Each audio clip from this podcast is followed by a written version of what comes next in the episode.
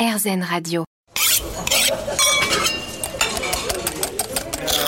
Miam in France, Frédérico. Bien le bonjour À l'instar d'une émission que nous avons faite il y a quelques semaines sur la fumaison, cette semaine nous allons parler avec nos invités en studio et au téléphone de son pendant, la fermentation. Une grande partie de notre vie gastronomique où juste même encore la fameuse trinité française, le pain, le vin, le fromage, sont tous les trois issus de la fermentation. C'est aussi, si l'on y réfléchit bien, ce pourquoi nous sommes reconnus dans le monde entier.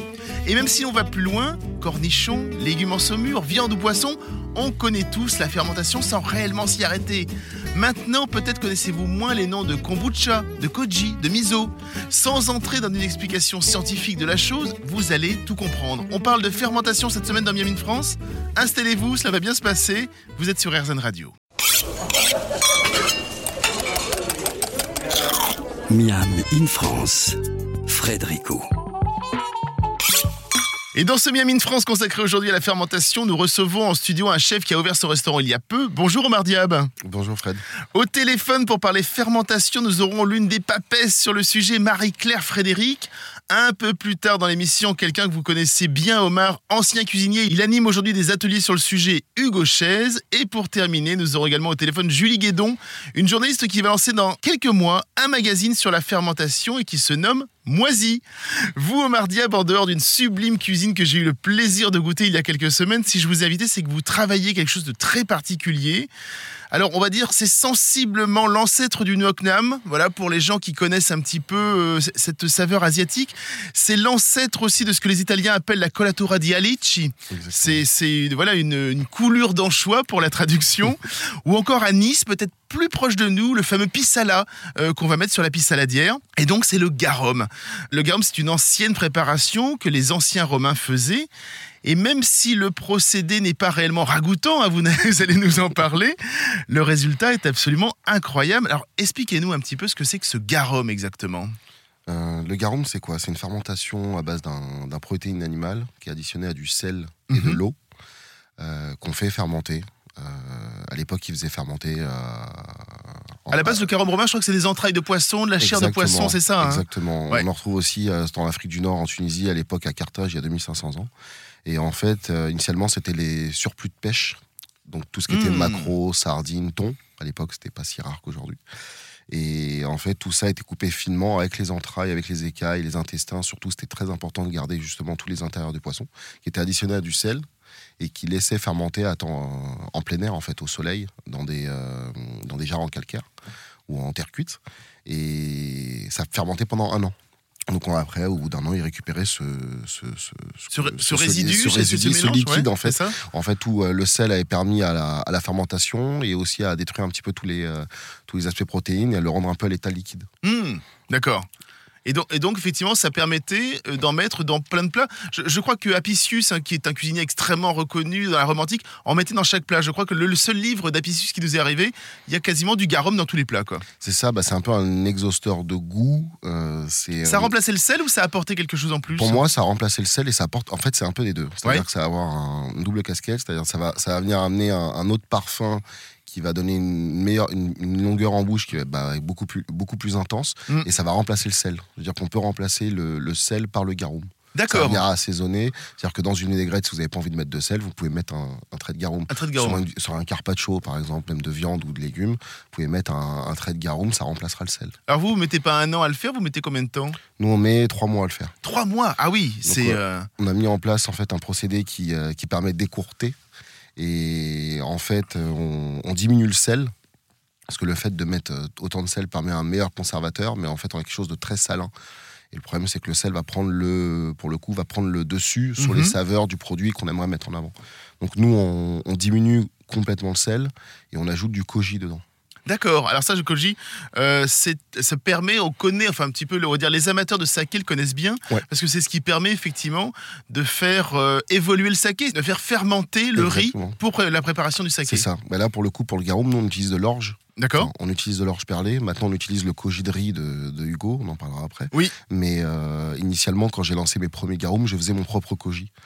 Euh, à base d'orge perlée et de spores. Donc, ce sont des champignons, des moisissures dans lesquels on incorporait à l'orge cuit. et qu'on faisait euh, fermenter dans, une, euh, dans, un, dans un four très humide à 30 degrés pendant deux jours. D'accord. Et c'est comme ça que ça semençait, ça s'ensemençait, pardon. Et à ça, on ajoutait dans le garum. Et en fait, ça va permettre d'amener un meilleur conservateur naturel, de pouvoir diminuer en sel Mm. et en fait accélérer la fermentation. Comment est-ce que vous l'avez rencontré, vous, le garum? Comment je l'ai rencontré Alors, euh, Garum. Garum. Enfin, ouais, chacun a la seule manière de le dire, de le prononcer. Euh, moi, c'était pendant le premier, juste avant le premier confinement, D'accord. en 2020. Euh, je me souviens, janvier 2020, j'avais envie d'en lancer et euh, bah, le confinement a aidé. Donc, on a pu en lancer plusieurs, plusieurs en même temps. Mm. Et, euh, et c'était super intéressant. Donc, je me suis dit, on avait du temps. Qui c'est qui vous a fait goûter ça en premier? Alors, en premier, j'avais jamais goûté. D'accord. Enfin, si, à part le Nyokmam et le Konatora, euh, j'avais jamais goûté. Donc, Ah, en fait, vous vous êtes dit, tiens, je vais me lancer dedans. euh, Voilà. Et en fait, j'ai eu la chance après de, de rencontrer Hugo via un, via un ami, et lui euh, qui avait travaillé au Noma. j'ai pu avoir son avis parce que j'avais fait, j'avais jamais fait de garum Mm. et j'avais jamais fait goûter mes garum à quelqu'un qui savait faire des garum. Et les premiers Et bah honnêtement, il avait été, on en parlera après, mais Oui. il a été très surpris et était, content du résultat. On fait une première petite pause et l'on revient juste après.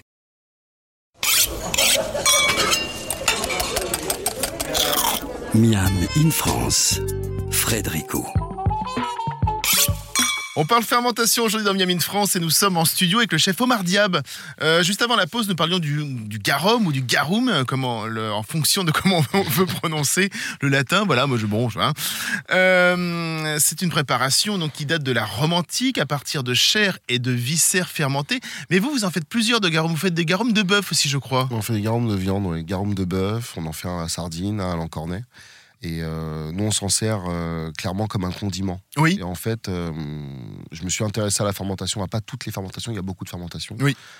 Il y a qu'on appelle la fermentation lactique, la lactofermentation, exactement. C'est ça. C'est Moi, ça. moi, je suis surtout. Enfin, ma cuisine, en fait, c'est quand j'ai commencé à m'intéresser à la fermentation, j'ai trouvé que le garum, c'est ce qui se rapprochait le plus de ma cuisine. D'accord. Euh, vu qu'on fait énormément de sauces, énormément de condiments, qu'ils soient végétal ou animal, je trouvais que c'est ce qui se rapprochait, enfin, qui était plus cohérent avec ma cuisine. Ça a donné un autre tournant à votre cuisine, justement. À partir du moment où vous avez commencé à maîtriser le, le- le garum, votre cuisine a un peu changé? Un petit peu, c'est-à-dire que les condiments, les condiments et les sauces sont devenus, euh, je, je vais pas dire plus précises, parce que voilà, mais, mais on va dire plus incisifs, Mhm. plus, plus tranchés. C'est-à-dire que nous, on fait un, un garum de bœuf qu'on s'en sert dans une vinaigrette, on fait un, en fait un carpaccio végétal dans lequel on vient, on vient laquer d'un garum de bœuf, justement. Et en fait, l'animal, donc la protéine, devient le, le condiment et le végétal, euh, la matière principale. Qui va donner le goût à l'un et l'autre vont se répondre, c'est ça? Exactement. Ouais. Exactement. Et ça va permettre en fait d'intensifier le goût et euh, de retrouver des goûts qu'on a rarement goûtés. Alors vous n'êtes pas tout seul, effectivement, à travailler le garum, euh, en tant que chef, je veux dire. Ah oui. Pourquoi est-ce que, d'après vous, c'est un nouveau terrain de jeu pour les chefs? On a l'impression, effectivement, le, le garum, on a un peu l'impression que c'est c'est revenu plutôt sur les tables de certains chefs il y a quoi? Il y a 10 ans, grand maximum, quoi. Ouais, je dirais même. euh, Peut-être moins? Ouais, je pense même moins. Je, je dirais, je pense que depuis le Covid, hein, un peu comme le pain, euh, Ouais. je pense que les chefs avaient, de- avaient du temps pour s'occuper. Et je pense qu'on s'est tous intéressés à des choses qui, initialement, prennent beaucoup de temps, Oui. comme le pain et comme les fermentations. Donc, euh, c'est plutôt cool parce que ça permet d'échanger aussi avec euh, nous, entre chefs, et de pouvoir goûter le garum des uns et des autres. Et euh, un peu euh, expliquer et commenter un peu le process Mm. des uns et des autres. Et je trouve, bah, euh, la cuisine, c'est aussi ça. hein, c'est qu'on revient, c'est un peu un éternel recommencement. C'est-à-dire qu'il y a des modes qui se démodent. Je dis pas que la mode, le, le garum est une mode, mais on revient. euh, ce qui va devenir aujourd'hui moderne, c'est quelque chose qui date de 2500 ans. Oui. C'est intéressant qu'on revienne, au final, presque euh, à des choses qui ont qui ont plus de 2000 ans. Vous, vous avez euh, effectivement dans votre, dans votre restaurant, vous avez une gastronomie qui est à la fois euh, traditionnellement français. Là, je, on lisait effectivement juste avant l'émission, euh, je lisais à Orphée, notre réalisateur, un petit peu le, menu. Euh, Il y a du foie gras, il y a des choses comme ça, effectivement. Et vous avez aussi donc des origines égyptiennes, je crois. C'est bien ça. C'est ça, en fait. Vous allez mélanger tout ce côté méditerranéen à la gastronomie française. Un petit peu. Après, le, le- le côté égyptien, ça va être vraiment des clins d'œil. C'est-à-dire Oui. que ça va être une cuisine française. Moi, j'ai été formé en France et, euh, et formé même plus précisément à Paris. Et euh, je vais amener quelques clins d'œil à mes origines. Euh, ça passe par la boisson d'accueil, qui est une boisson à base de carcadé et d'hibiscus, une feuille de vigne en tempura. Et un gâteau de semoule à la fleur d'oranger. Ce n'est pas du tout une cuisine franco-égyptienne. Oh, oui, bien évidemment, c'est ça, c'est juste des ça. clins d'œil, effectivement. Ça me fait penser un petit peu à ce que fait Lanjem dans son restaurant gastronomique, c'est-à-dire qu'il va effectivement ajouter des petites pointes de Ouais. Liban dans sa cuisine. Ouais, c'est ça. C'est un peu cette idée-là. hein. un petit peu. Le garum, vous le vendez au grand public aussi, je crois que vous vendez des petites bouteilles. Exactement. Ouais. On vend le garum d'Encornet via la, via la maison DSA. D'accord euh, Florence, euh, que je connais depuis déjà maintenant plusieurs années, euh, qui est la fondatrice de la maison DSA, qui est très axée sur les produits fermentés euh, et séchés Mm. euh, et affinés. Et en fait, on a mis une collaboration ensemble où j'ai produit mon garum d'Encornet et elle le vend sur son site internet. C'est compliqué à vendre? Je veux dire, est-ce que, les gens maîtrisent? Est-ce que le grand public peut maîtriser Euh, le garum? Le garum, les gens, s'ils l'achètent déjà préparé, euh, c'est comme le gnocchmam, donc euh, les gens peuvent maîtriser. C'est-à-dire que chez vous, demain, vous faites un bouillon de légumes, Mm. vous pouvez mettre quelques gouttes de- dans, dans le cornet, faire un ramen chez vous. Alors Oui, que vous faites voilà, sûr. un bouillon de légumes, vous avez juste à mettre quelques gouttes de garum dans le cornet, ou de bœuf, ou de sardine, ou autre, et vous avez juste à cuire des nouilles dedans, et tout le monde peut s'en servir. Oui, ou dans, en des fait- pâtes, dans des pâtes au dernier moment, comme le colatoire. On peut pas faire d'erreur, enfin, c'est-à-dire, on- voilà, si, si on est, on va pas rajouter un demi-litre de garum Non, dedans, non, non, c'est mais si on met une goutte ou deux, effectivement, tout de suite, ça change le plat. Quoi. Complètement, même dans une vinaigrette, dans des œufs, euh, Oui. sur des œufs au plat, sur un œuf brouillé, sur un toast, euh, surtout, même sur un. Sur, un- sur tellement de choses, on peut faire tellement de choses avec, là comme ça, il y y a- plein d'idées qui peuvent me venir, mais euh, c'est sur un morceau de poisson cru, euh, enfin sur tout ce qu'on veut. Vous restez avec nous au Mardiable dans quelques minutes, on va continuer à parler fermentation et l'on se retrouve juste après ça.